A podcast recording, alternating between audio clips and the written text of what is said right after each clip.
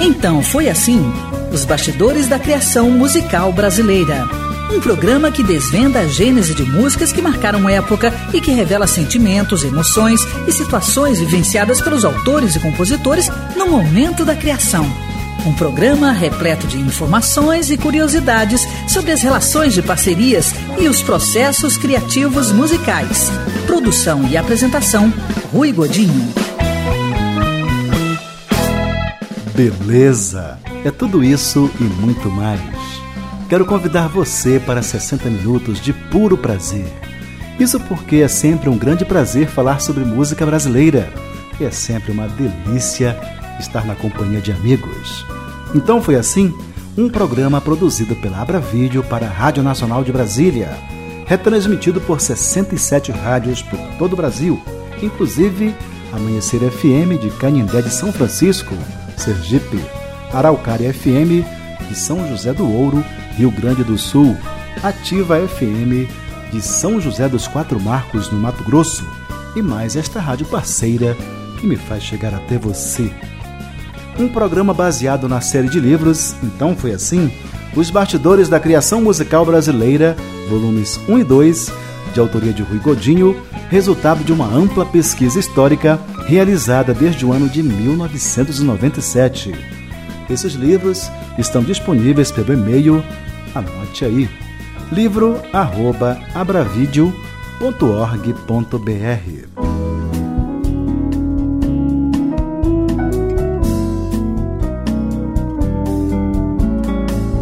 O destaque deste bloco é o fabuloso compositor carioca Nelson Cavaquinho.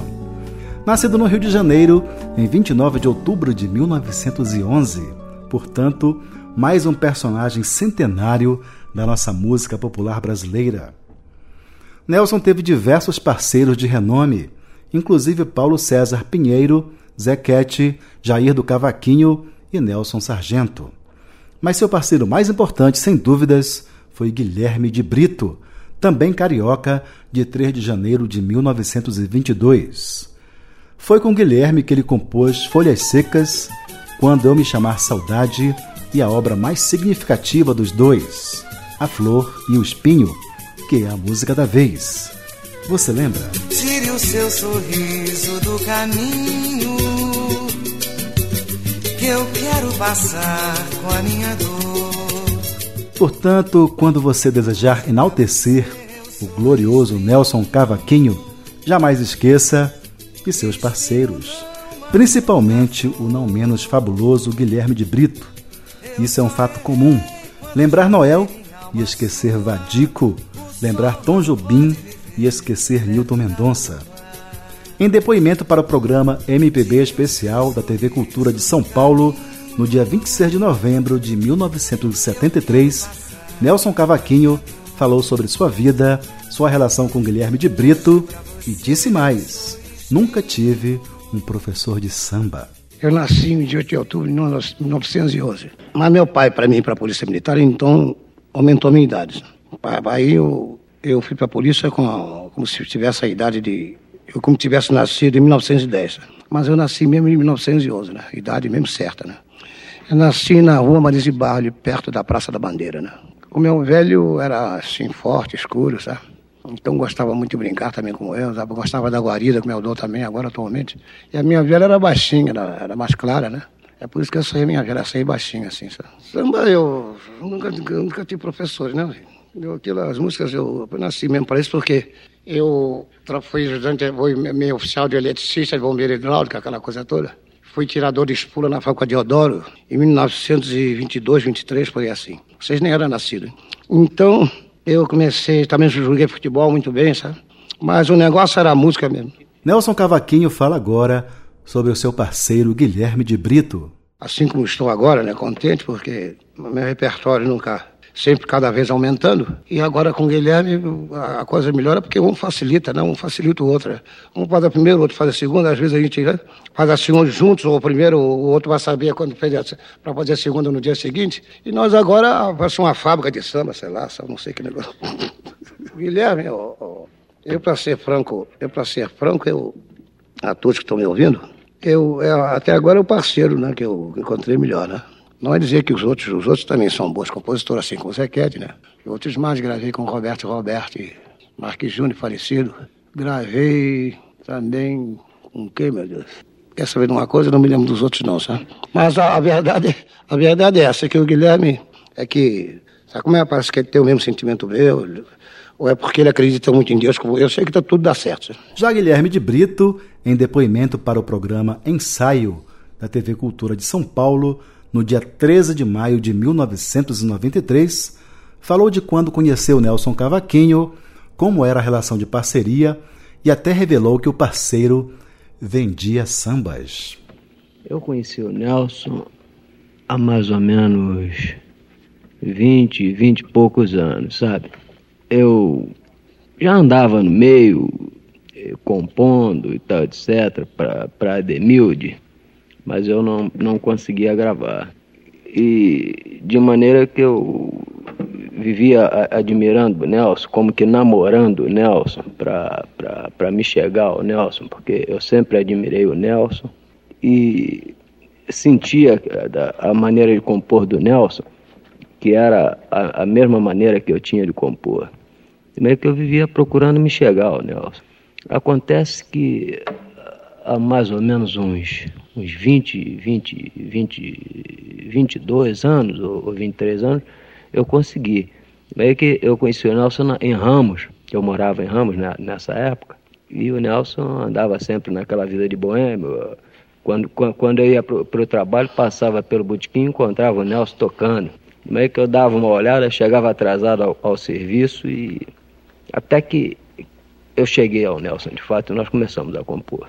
Eu tinha o trato de só compor com o Nelson. Nem eu podia compor com ninguém, nem ele. Nós fizemos esse trato que só terminou com a morte dele, né? Mas eu tinha vontade, por exemplo, de compor com Cartola, Cartola meu amigo, mas não podia, porque eu tinha esse trato com o Nelson. Mas depois que o Nelson morreu, então apareceram outros compositores e, e eu passei a fazer música com vários parceiros o Adeilton, por exemplo, Adeilton Alves, filho do Ataúfo Alves. Nelson, eu aprendi muito com o Nelson. Nelson dizia sempre para mim, oh, Guilherme, faz música para a lavadeira cantar, que ele gostava da, da a letra simples, que, que realmente fosse ao encontro do, do povão, né? Então, era um chetu muito bom ele, dava esmola, não podia passar por um pobre, que ele tinha que dar uma esmola. Às vezes eu ia andando com ele na rua, ele dizia assim, peraí, Guilherme, peraí. Era um pobre que estava lá pedindo uma esmola, e ele passou sem dar essa esmola, então ele voltava para dar. Então era um jeito muito bom, eu aprendi muito com ele. Foi uma lição de, de vida, não só na música, como na vida. Eu aprendi muito com ele. A maneira de viver, de me comportar, nós uh, sentávamos no, no, bar na, na, na, Praça Tiradentes, uh, boteco esse que tinha o um nome de, chamavam de Cabaré dos Bandidos, que é onde, onde sentava aquele pessoal de, de madrugada e tal, etc. De maneira que nós fizemos muita música que esquecemos, né, Adel? É. Nós fazemos tomando uma, uma cerveja e tal, e escrevendo no, no, no papel do cigarro, e muito, muito samba nós, nós fizemos e esquecemos. Ah, o Nelson vendia samba aberto. Eu até fiquei com medo quando eu comecei com ele que o pessoal pudesse achar que eu estava comprando samba do Nelson, que eu estivesse pagando para entrar na música. Mas, mas, eu não me importei. Primeiro é que eu sabia da minha capacidade, modéstia à parte. E segundo é que eu era, sempre fui duro também, como sou até hoje, mas que não tinha condições de, de pagar. Mas o Nelson vendia samba. O Nelson eh, trocava samba por dormida numa estalagem que tinha ali na central. Nelson fazia o samba. Eu não vou citar o nome do, do santo, mas ele fazia o samba, chegava lá, procurava o dono da estalagem e dava, eu te dou uma parceria em troca de, de, de uma semana de dormida aí. Então ele era assim. Tem uma história interessante do Nelson, que ele vivia uma ocasião lá na Mendes Sá, tinha um, um boteco e o Nelson estava lá com violão. Aí apareceu um desses cidadãos que compravam samba do Nelson. Quando ele viu, ele disse, poxa, para agora. Ele tinha muita facilidade para compor, então ele improvisou ali um samba e chegou perto do camarada e disse, vem cá fulano, tem um samba aqui para te vender, essa coisa. O cara disse, como é que é? Ele cantou o samba que havia feito na hora. E, e o cara gostou, ele pegou o dinheiro e foi embora. Quando foi daí mais, mais ou menos uma semana ou 15 dias, o cara apareceu querendo saber, Nelson, aquele samba que você me vendeu, esse que samba? Aquele samba assim que eu te paguei? Ah, não me lembro mais não. Ele tinha feito samba na hora. Era, era espetacular o Nelson. Mas Nelson justificou por que vendia sambas. E ainda revela que Guilherme de Brito, apesar de ser contra, vendeu parceria ao Cides Caminha em A Flor e o Espinho. Porque eu andava duro, sabe? Tanto que naquele tempo ainda vendia umas cinco músicas, aquela coisa toda, porque meu recurso era isso. Agora não, graças a Deus, um tempo pra cá, é que eu passei a não fazer mais isso, né? O Guilherme também é contra esse negócio, sabe? Mas o Guilherme entrou numa também na Pro do Espinho, que a gente deu uma parceria, um camarada aí, sei lá. E ele não fez nada pela música, nem coisa nenhuma. Mas o Guilherme não se acostumou a isso, não. Guilherme de Brito revela agora os detalhes da criação de A Flor e o Espinho, em que ele fez a primeira parte e o Nelson a segunda. Observe que é na primeira parte justamente onde está um dos versos mais lindos e poéticos de nosso cancioneiro. Tire seu sorriso do caminho, que eu quero passar com a minha dor. Meu parceiro dessa música foi Nelson Cavaquinho. É, eu fiz a primeira parte. Naquele tempo eu precisava de um parceiro para dar uma força na minha música, de maneira que eu fiz a, a primeira parte e procurei um parceiro. Essa primeira parte teve com Pedro Caetano muito tempo, mas o meu querido Pedro não ligou. Um dia eu dei o Nelson, o Nelson fez a segunda parte, que ficou maravilhosa. Então foi assim que nasceu A Flor e o Espinho, composição de Guilherme de Brito e Nelson Cavaquinho, que ouviremos na interpretação de Bete Carvalho.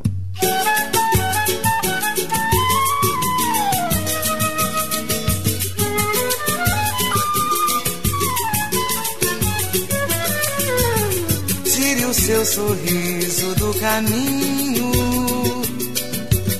que eu quero passar com a minha dor. Hoje pra você eu sou espinho. Espinho não machuca a flor.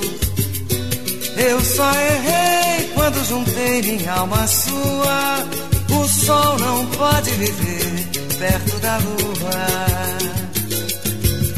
Tire o seu sorriso do caminho que eu quero passar com a minha dor.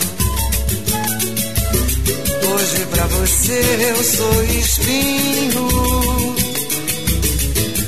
Espinho não machuca a flor. Eu só errei quando juntei minha alma à sua. O sol não pode viver perto da lua. É no espelho que eu vejo a minha mágoa, a minha dor e os meus olhos rasos d'água. Eu na sua vida já fui uma flor Hoje sou espinho em seu amor. Tire o seu sorriso do caminho que eu quero passar com a minha dor. Hoje pra você eu sou espinho. Espinho não machuca a flor. Eu só errei juntei minha alma sua. Pode viver perto da lua. É no espelho que eu vejo a minha mágoa, a minha dor e os meus olhos rasos d'água. Eu na sua vida já fui uma flor. Hoje sou espinho em seu amor. Tire o seu sorriso do caminho. Eu quero passar com a minha dor. Hoje pra você eu sou espinho. Espinho não machuca a flor. Eu só errei quando juntei minha alma sua. O sol não pode viver perto da lua. O sol não pode viver perto da lua.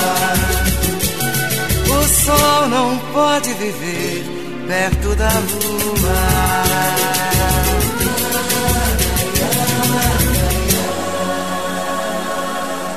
Maravilha! Ouvimos A Flor e o Espinho, composição de Guilherme de Brito e Nelson Cavaquinho, na interpretação de Bete Carvalho. Esta história vai estar, com certeza, no volume 3 da série Então Foi Assim, Os Bastidores da Criação Musical Brasileira, que está em fase de preparação. Mas os volumes 1 e 2 estão disponíveis pelo e-mail, anote aí, livro@bravideo.org.br. Então foi assim: os bastidores da criação musical brasileira. O meu amor chorou. As ondas do rádio, o som que marca vidas. Luiz Marçal. E a base de música que eu tenho de conhecimento é muito de rádio nacional, parece incrível. E época antiga que tinha, conhecia a música do, do, do, Brasil todo, né, através de rádio nacional, eu sabia tudo. Eu tenho um conhecimento de música de, de, de, de bastante forte, música antiga, tudo. Rádio, a sua melhor companhia.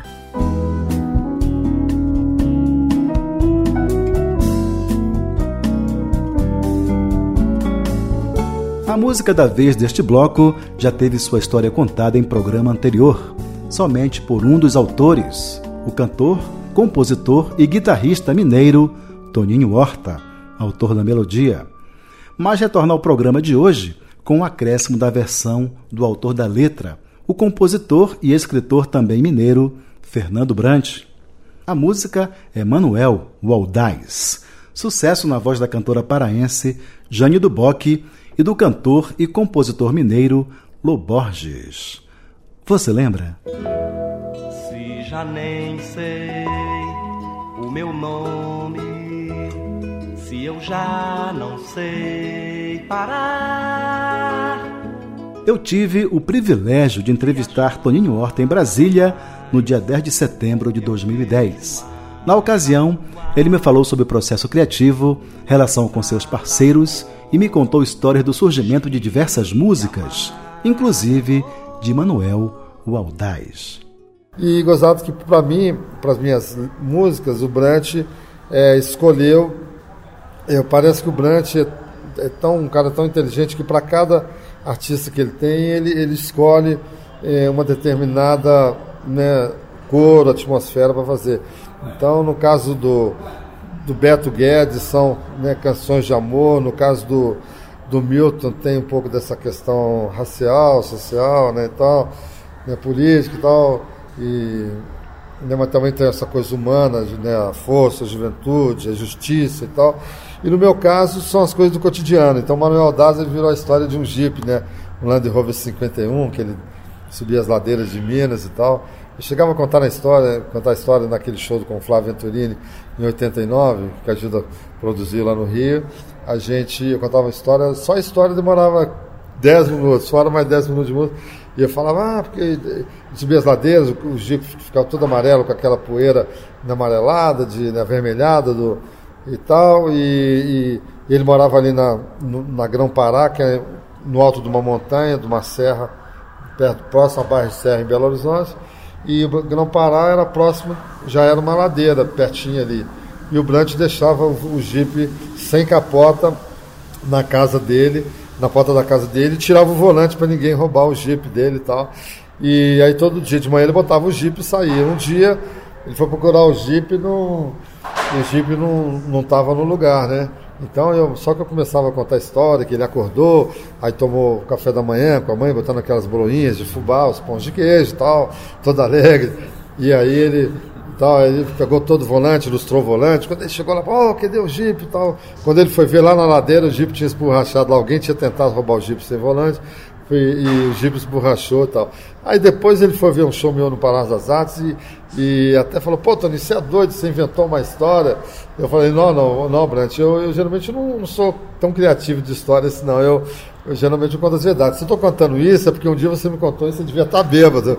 Aí você me contou uma coisa pelo menos parecida e eu, eu desenvolvi um pouco, tudo bem, mas para mim era essa a história. Só que a ladeira da Grão Pará, a rua que ele morava, a ladeira tinha que andar uns 50 metros para chegar na Pinabeira. Então era impossível um Jeep descer ali. Mas enfim, são histórias. e aí eu. Aí ele me.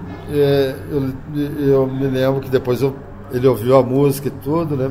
Aí o Brant foi lá na gaveta, pegou a, minha fita cassete, né? Torirori, não se nem sei, ele fez essa música, uma música que virou né, um, né, uma, né, um hino, assim, praticamente, Manuel Audaz a música atual até hoje. Né? Eu também tive a satisfação de entrevistar Fernando Brant no dia 22 de fevereiro de 2011, na residência dele, em Belo Horizonte, ocasião em que ele me contou a versão para a criação de Manuel Aldaz. Observe que há controvérsias em relação à versão de Toninho Horta. Mas agora vamos falar sobre o Manuel, né? O, Manuel. o Aldaz. Pois é, que o Toninho conta uma história aí que é toda maluca, não tem nada a ver, né? É, isso aí é. mas tudo bem, mas toda versão vale. No meu caso, exatamente o seguinte: foi o. Eu comprei um, um Land Rover 1951, foi o primeiro, o primeiro empréstimo que eu fiz, fiz na Caixa Econômica Estadual, primeiro empréstimo bancário para pagar, pagar em 10 ou 12 meses, sei que e tal, e comprei esse Jeep que era assim, o assim, o para-choque dele parece trilho de trem, né? Ele tinha tração nas quatro rodas. Então, por exemplo, tem uma rua onde o Beto Guedes mora há um tempo, eu subia de reduzido em quarta. Né? Agora, ele não corria nada, quer dizer, era, um, era, um, era sem capota, era bom para danar, né? Mas, e, e seguro, né? E, e, ele tinha uma coisa engraçada que ele, ele tinha uma folga no volante de, de tão velho que que era né, qualquer um que dirigia, que você tinha que compensar uma volta e meia para fazer isso, né? Então, é. E eu andei um tempo, mas depois aí eu, quer dizer, eu gostei muito dele, né? E eu acabei depois, ele começou a dar muito problema, muito, muito uh, estragar. Aí tinha um, um, um chofer lá do juizado que tinha um irmão que era, é, tinha uma oficina, mas lá no bairro Glória, que era na época, Hoje, é, é claro, é, é, tá, a gente acha tudo mais perto, mas na época era, já achava longe. E foi uma, uma, duas, três vezes, e estava dando um problema, eu acabei ah, fala com o seu. seu irmão ficar com ele lá tal, porque. e aí parti para outra. E aí, exatamente, aí na outra vem a música, e eu assim, cara, coube, né? É aí. Né? Eu depois do, do, da música, depois, muitos anos depois, quando é que foi? Ah, recebeu uns 10 por 15 anos atrás, 10 eh, anos atrás, 15 anos atrás, a gente fez um, um, um, um musical chamado Manuel Audaz, que é exatamente contando, é uma viagem rapaziada pela, pelo, pelo interior, tal, não sei o que tal, e aí colocava música também de, de todo mundo brasileiro, da música popular brasileira, normal. E o Manuel é, é, é, é bom filho, né? É. e agora, atualmente, não, e outra coisa, que aí o Toninho Horta depois pôs o nome no filme, filme, filho dele de Manuel. O filho do, do Toninho é, é, posterior à música e ficou sendo Manuel. E agora, recentemente, até saiu nesse último disco do Toninho, ele me pediu para fazer a letra da música que ele tinha feito para o Manuel, o Nenel. E eu fiz a letra, né? Uhum. Então, e já fazendo uma ligação, né, do, inclusive negócio de, do nome, né, tal. Quer dizer, então, quer dizer, já, é, é, o Manuel está refletindo até hoje, né? Mas, Fernando, onde é que é que há uma divergência entre o que o Toninho conta e o que você conta? Porque... Ah, não, ele conta uma história imensa que, eu, que, que, que, que o pessoal podia roubar o carro, que, aí tirava o volante e não sei que tal, é, mas isso aí é. Tudo bem, mas ele conta lá e fica lá tocando, lá o pessoal gosta, né? É a versão dele, tá certo. Né? Realmente. Ele, ele tem direito, ele tem direito a ter a versão dele. Realmente ele conta isso. É. Que para ninguém roubar, você estacionava, é. tirava o, o, o, volante. O volante e guardava. Eu já, eu já vi ele contando isso. Maravilha. É. Então foi assim que nasceu Manuel, o Aldaz composição de Toninho Horta e Fernando Brant, que ouviremos na voz de Lô Borges. Se já nem sei o meu nome, se eu já não sei parar. Viajar é mais, eu vejo mais a rua, luz, estrada, pó, o jipe amarelou. Manuel Aldaz, Manuel Aldaz, Manuel Aldaz, vamos lá viajar e no ar livre, corpo livre, aprender mais tentar.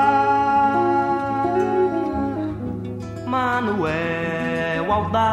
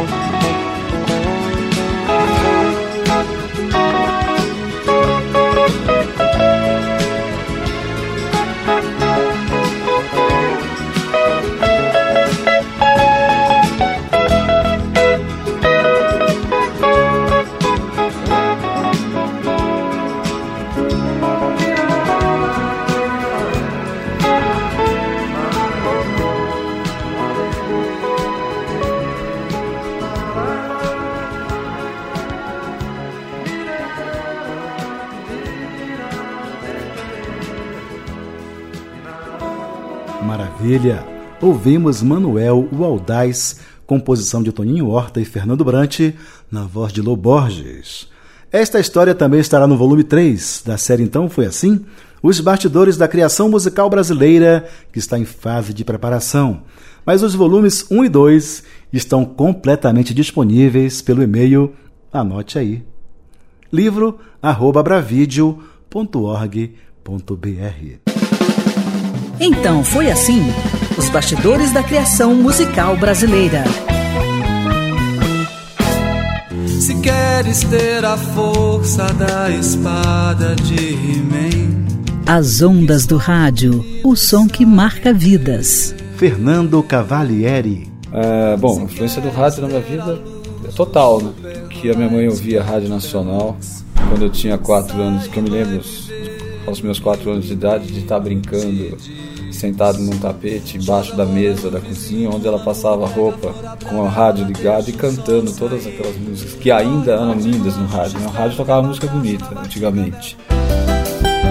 Rádio, a sua melhor companhia. Então foi assim? Os Bastidores da Criação Musical Brasileira, um programa produzido pela Abra Vídeo para a Rádio Nacional de Brasília, retransmitido pelas rádios Universitária FM de Uberaba, Minas Gerais, Universitária FM de Vitória, Espírito Santo, Vale do Araguaia FM de São Miguel do Araguaia, em Goiás, e mais esta rádio parceira que me faz chegar até você.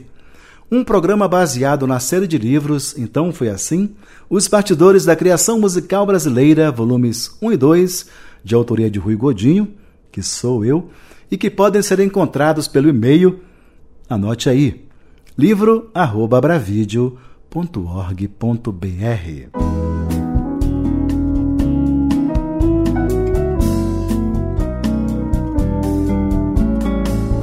O destaque deste bloco é Carioca, nascido no subúrbio de Irajá em 9 de maio de 1942. Além de cantor e compositor, é pesquisador, escritor e militante das lutas sociais, notadamente defendendo as causas da negritude. É o querido e vibrante Ney Lopes, autor de dezenas de sambas de sucesso absoluto, entre eles No Tempo de Dondon, Senhora Liberdade e Baile no Elite. A música da vez não fica atrás. É outro de seus sucessos, composto em parceria com Wilson Moreira. Goiabada Cascão. Você lembra? E goiabada cascão, goiabada cascão, encaixa. É coisa fina assim, ah, que ninguém mais acha. Vamos lá, vamos lá. Eu tive o privilégio de entrevistar Ney Lopes em Brasília no dia 4 de novembro de 2011. Na ocasião, ele me falou da trajetória, do processo criativo, me contou histórias de diversas músicas interessantes, inclusive a de Goiabada Cascão. Eu gostaria de saber, é, você faz melodia e letra?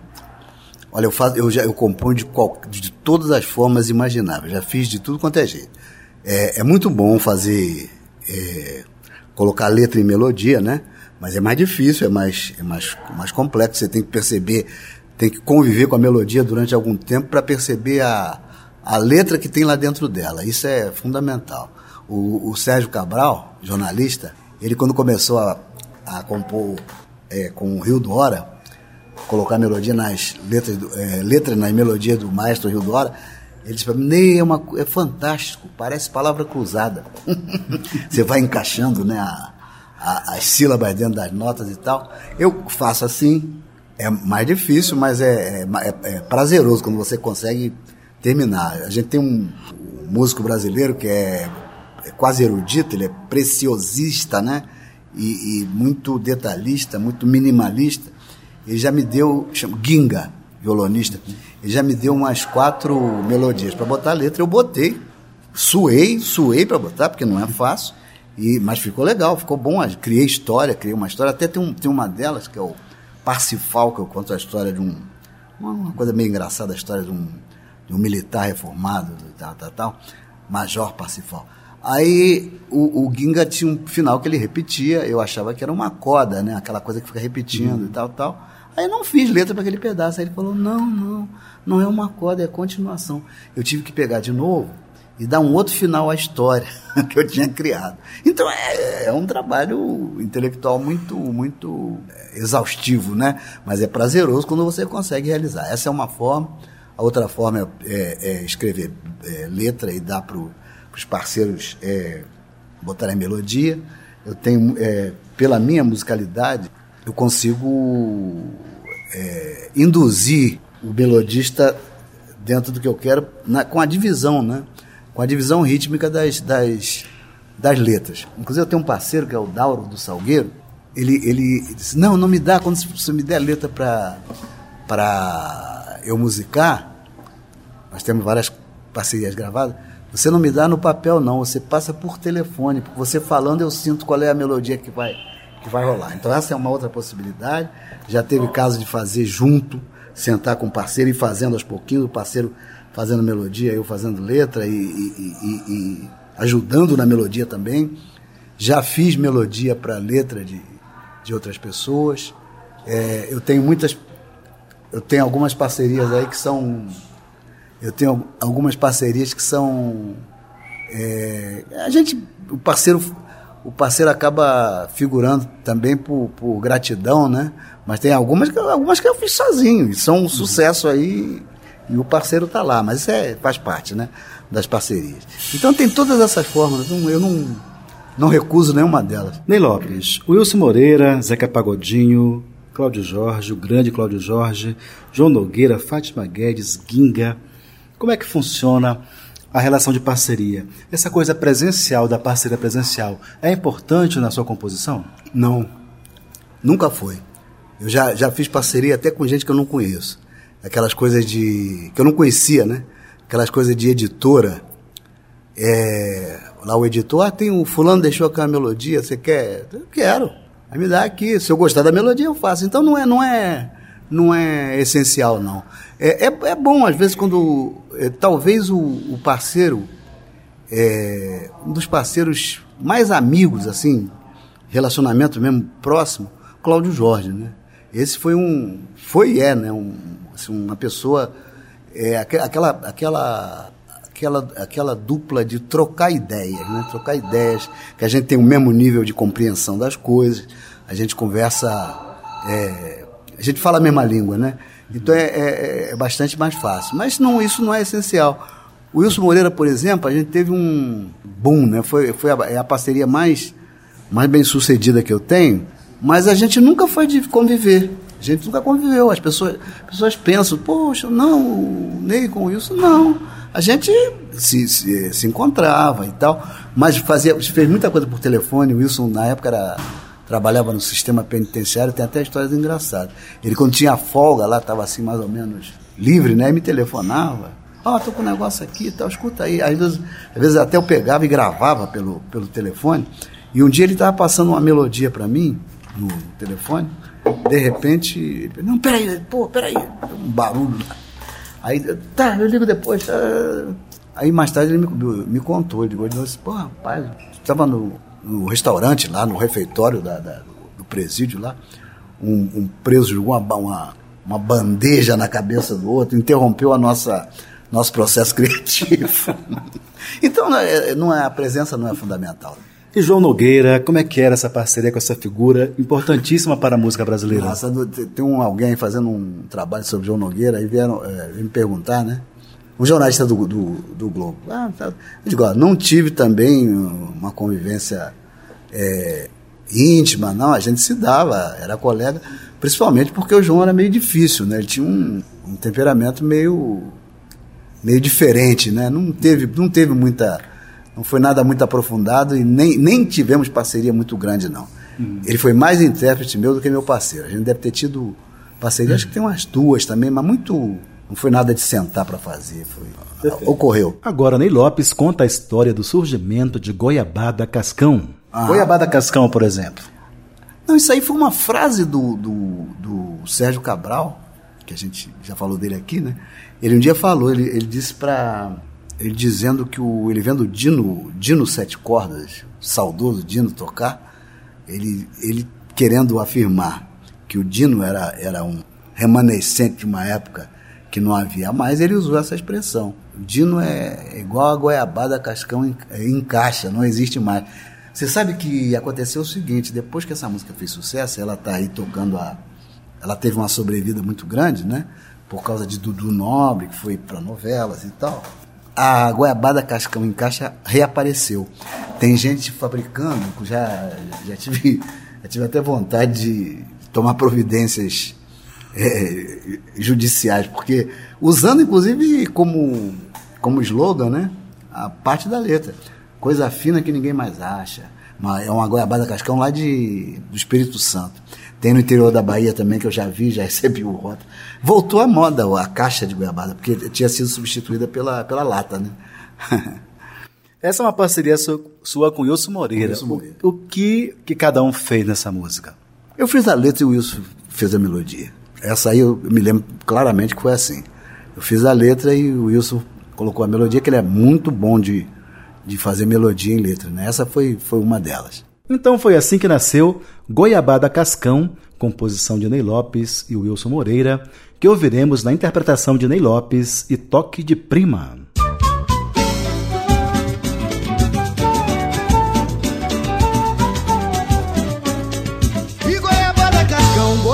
Goiabada cascão, encaixa. É coisa fina assim, ah, que ninguém mais acha. Vamos lá, vamos lá. Goiabada cascão, encaixa. É coisa fina assim, ah, que ninguém mais acha. Rango de fogão de lenha na festa da penha, comido com a mão. Já não tem na praça. Mas como era bom. Hoje só tem misto quente, só tem milkshake, só tapiação. Já não tem mais caixa. De goiabada cascão. Goiabada cascão. Goiabada cascão. Encaixa. É coisa fina assim, ó, que ninguém mais acha. Goiabada cascão. Encaixa. É coisa fina assim, ó, que ninguém mais acha. Comigo. Samba de partido alto com a faca no prato e batido na mão. Já não tem. Mas como era bom. Hoje só tem pop rock, só tem hip hop, só imitação. Já não tem mais caixa. E goiabada lá! Goiabada cascão.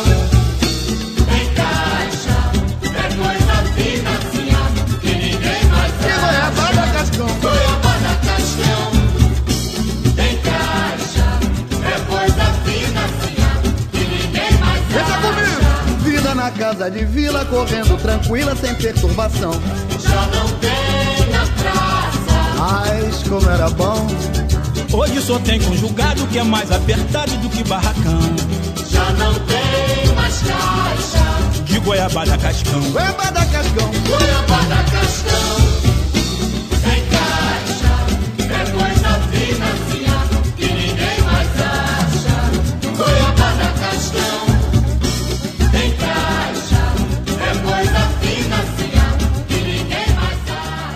Maravilha! Ouvimos Goiabada Cascão, composição de Ney Lopes e Wilson Moreira, na interpretação de Ney Lopes e Toque de Prima. Então foi assim: os bastidores da criação musical brasileira. Eu já passei por quase tudo nessa vida. Em matéria de guarida, espero ainda a minha vez. As ondas do rádio, o som que marca vidas. Serginho Meriti. Quando eu comecei a ouvir música, ouvi Tropicália, né? ouvi Roberto Carlos, Gil, Caetano, Chico Buarque, Martim da Vila, Cartola, Nelson Cavaquinho, Luiz Melodia, Milton Nascimento. Quer dizer, a minha formação musical passa por esses cantores, esses artistas aí que eu tive o primeiro acesso, primeiro contato com ele através do rádio, né? Então o rádio é tudo. O rádio continua sendo tudo. Rádio, a sua melhor companhia. Tá ficando bom, mas vai ficar melhor. Tá ficando bom, mas vai ficar melhor. Isso eu posso garantir. Está ficando bom, mas vai ficar melhor.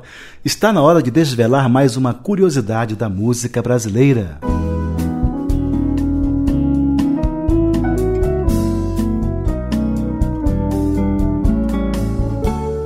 Cantor e compositor piauiense Clodo Ferreira que formou com os irmãos o trio Clodo, Climério e Clésio, me revelou que ele e seus irmãos nunca tiveram a intenção de criar um trio. Ele foi o criador de, pelo menos, dois grandes sucessos do início da carreira de Fagner: Cebola Cortada, em parceria com Petrúcio Maia, e Revelação, em parceria com Clésio, que é o destaque deste bloco. Você lembra? Dia vestido de saudade viva faz ressuscitar. Em entrevista a mim concedida no dia 14 de maio de 2009, em Brasília, o carismático Clodo Ferreira me contou em detalhes como foi criado este clássico da música brasileira. Revelação foi o seguinte, ela tem uma história. Essa melodia é do Clésio. O Clésio fez essa melodia não comigo, eu não fiz essa junto com ele. Ele fez uma melodia e ele me disse que ele tinha feito um, um poema de uma de uma moça e e não sei porquê não ele não não continuou com esse poema por algum motivo que ele nunca me explicou direito. É, ele resolveu não essa música eu vou eu vou querer outra letra para ela. E aí é uma poetisa, era uma poetisa, eu não conhecia esse poema original. Eu sabia dessa história assim vagamente. E de repente o Clésio apareceu com essa música numa coincidência inacreditável. Tem um poema do Drummond que fala é, as coisas tangíveis tornam-se insensíveis à palma da mão, mas as coisas findas, muito mais que lindas, essas ficarão. Esse poema inteiro é do tamanho da música de revelação, sem tirar uma sílaba, sem botar uma sílaba. Você pode cantar o poema com a melodia do Clésio. Aí o Clésio chegou e falou: Olha, Claudio, essa, esse poema do Drummond é exatamente do tamanho da música. E aí nós passamos a cantar essa música do Clésio, essa melodia, com a letra do Drummond. Cantamos um, sei lá, um, um ano talvez. Chegamos a botar em palco tal. Teve uma peça de teatro aqui que até a Malu Moraes cantava na peça. Ela cantava essa música, as pessoas achavam bonita e tal. Aí um dia o Clésio chegou para mim e falou assim: eu bem, eu sabia de qual, eu cantava a música, essa música, com a letra do Drummond, né? É, as coisas tangíveis tornam-se insensíveis à palma da mão. Mas as coisas findas, muito mais que lindas, estas ficarão. É o tamanho certo, como se fosse feito um pro outro, né? E não foi, né? Aí depois o Clécio chegou para mim e falou, Clodo, eu soube que alguém musicou esse mesmo poema com outra melodia. De novo, minha música tá sem, sem letra, né? Como eu já era íntimo da música, eu já sabia. Aí eu fiz uma letra que hoje eu vejo que ela dialoga de alguma forma com a letra do Drummond. Que é a letra do Drummond que fala que as coisas findas ficarão. E eu falo que elas voltarão a incomodar, né? Dizer, é um diálogo, um pouco é um diálogo com essa letra do Drummond. E eu procurei fazer uma coisa também assim, trabalhando esse tipo de assunto, né? É, e aí uma coisa interessante é que nós gravamos São Piauí, o primeiro disco, essa música já estava feita e por algum motivo nós não botamos no disco. Ela não entrou no disco. Aí no lançamento do disco eu cantei essa música. Eu me lembro até que a gente fazia por brincadeira com o Sidney Maia da flauta, que ele tocava que no meio da música eu fazia um ou, uma coisa assim e tal. E aí a gente chamava de dizer que era uma música de Roberto Erasmo Carlos. A gente brincava, né? Porque ela era uma balada e tal. E nesse lançamento o Fagner participou do show, como colega nosso, convidado e tal. Ele estava começando carreira também, o Fagner. E ele, ele ia entrar depois que eu cantava essa música. Aí ele estava ali na porta para entrar quando eu cantei essa música. Quando a gente voltou do palco, ele falou assim: Eu queria que você guardasse essa música para mim. E realmente aí eu entendi direito. Ele foi para a França, de lá ele mandou um bilhete, um, um cartão postal, reafirmando: guarda aquela música para mim. Eu fiquei guardando, né? Quando ele chegou, ele gravou. E aí a música arrebentou, fez um sucesso danado e tal. Então o que eu achei interessante é que quando a gente gravou o primeiro disco, já tinha essa música. E nós, não sei por que motivo, não, não ocorreu da gente gravar essa música, né? E hoje eu acho que essa música foi gravada em 79 pelo Fagner. E é uma música que se mantém viva até hoje, né? Uma letra pequena, são dois versinhos só, né? Mas ela teve, eu acho que lá no lançamento teve o um lance assim, ela caiu muito bem naquele momento, que eu pensava que justificasse, né? Era um momento forte politicamente, era um momento de, digamos assim, o Brasil todo estava muito fervilhando e ela eu acho que caiu bem naquele momento. A interpretação do Fagner é, é insubstituível, né? Mas o que eu noto é que o tempo está passando e ela vai se reciclando. Ela, recebe, ela foi gravada em pagode e ficou boa. O Fagner me disse quando ele mostrou a gravação, ele falou assim: "Você vai ficar de cabelos brancos vendo essa música tocar em rádio, né? Eu estou de cabelo branco, né? e ela tá tocando ainda, né? Uma profecia, né, Clô? É. Em entrevista para o programa Ensaio da TV Cultura de São Paulo, em 18 de fevereiro de 2001, Fagner confirmou a profecia que fez quando ouviu Revelação. Essa música tem uma, uma história engraçada, porque essa música foi a primeira música minha que eu gravei, do Clodo Climério, Clodo Clésio, que estourou no Brasil inteiro. Foi quando dizia, ah, ele, é- ele era elite. Hoje eu sou brega, antes eu era elite. Quer dizer, eu já passei por todas, né? Aí era elite não podia entrar no rádio, não podia entrar em AM, só entrava em FM. E eu, quando eu gravei a música, eu, eu senti que a música ia estourar. Todo mundo, todo mundo quando escuta uma coisa que tem um apelo maior, naquela época era uma coisa, quando dentro do estúdio está acontecendo, todo mundo sabe que lá fora vai acontecer. E eu chamei o, dire- o diretor da companhia na época e falei, olha, essa música vai, vai estourar.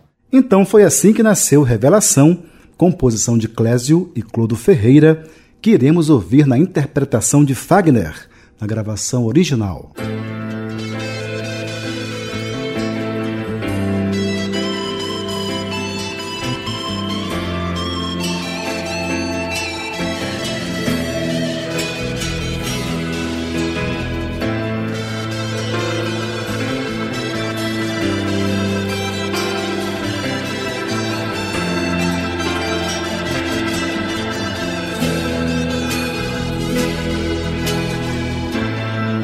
Vestido de saudade viva,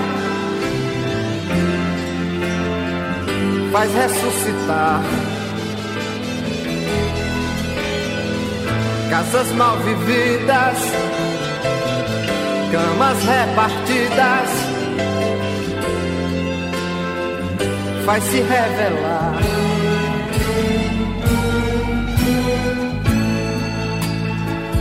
Quando a gente tenta de toda maneira dele se guardar.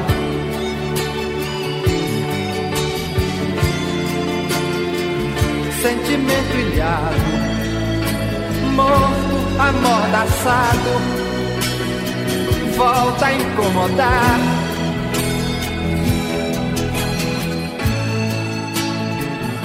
Quando a gente tenta de toda maneira dele se guardar.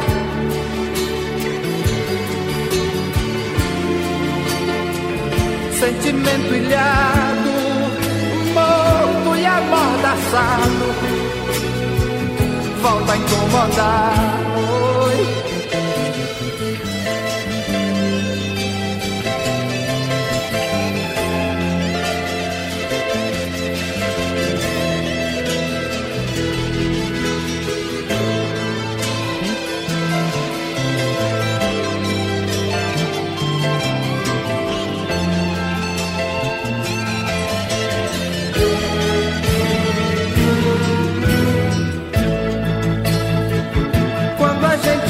Tenta de toda maneira dele se guardar.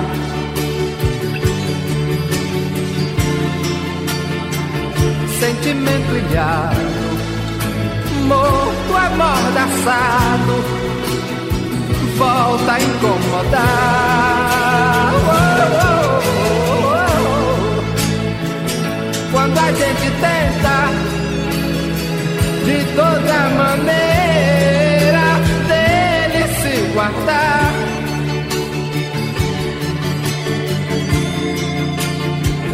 Sentimento ilhado, morto, amordaçado, volta a incomodar.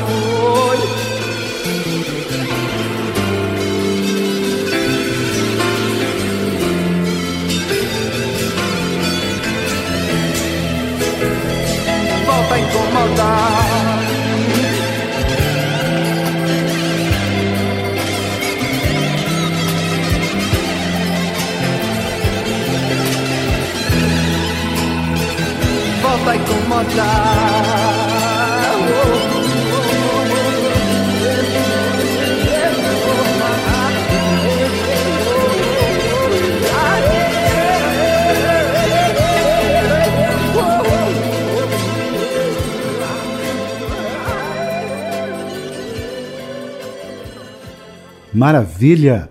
Ouvimos Revelação, composição de Clésio e Clodo Ferreira, na interpretação de Fagner.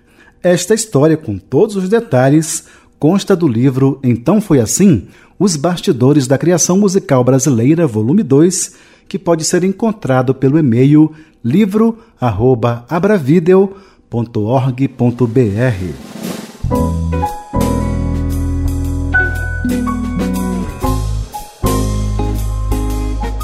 Pois é, subiu a placa de um minuto. Nosso tempo está acabando. Hoje ficamos por aqui, mas eu quero confirmar desde já um novo e prazeroso encontro para a próxima semana, neste mesmo horário. Aproveite e convide os amigos para este momento de prazer radiofônico.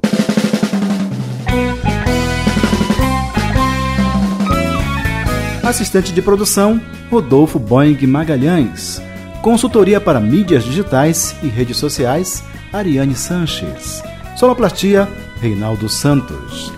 Trilha sonora, Hino ao Músico, uma composição de chocolate, Nancy Vanderlei, interpretado por José Cabreira, teclados e arranjos. Roberto Salles, guitarra.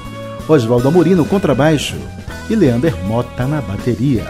Para críticas e sugestões, o e-mail é programa@abravideo.org.br. Acompanhe a gente também no Facebook, facebook.com/barra programa Então Foi Assim. Um aviso importante: todos os nossos programas estão disponíveis no site www.abravideo.org.br. Agradeço pelo carinho e pela atenção. Um abraço de luz. Até lá.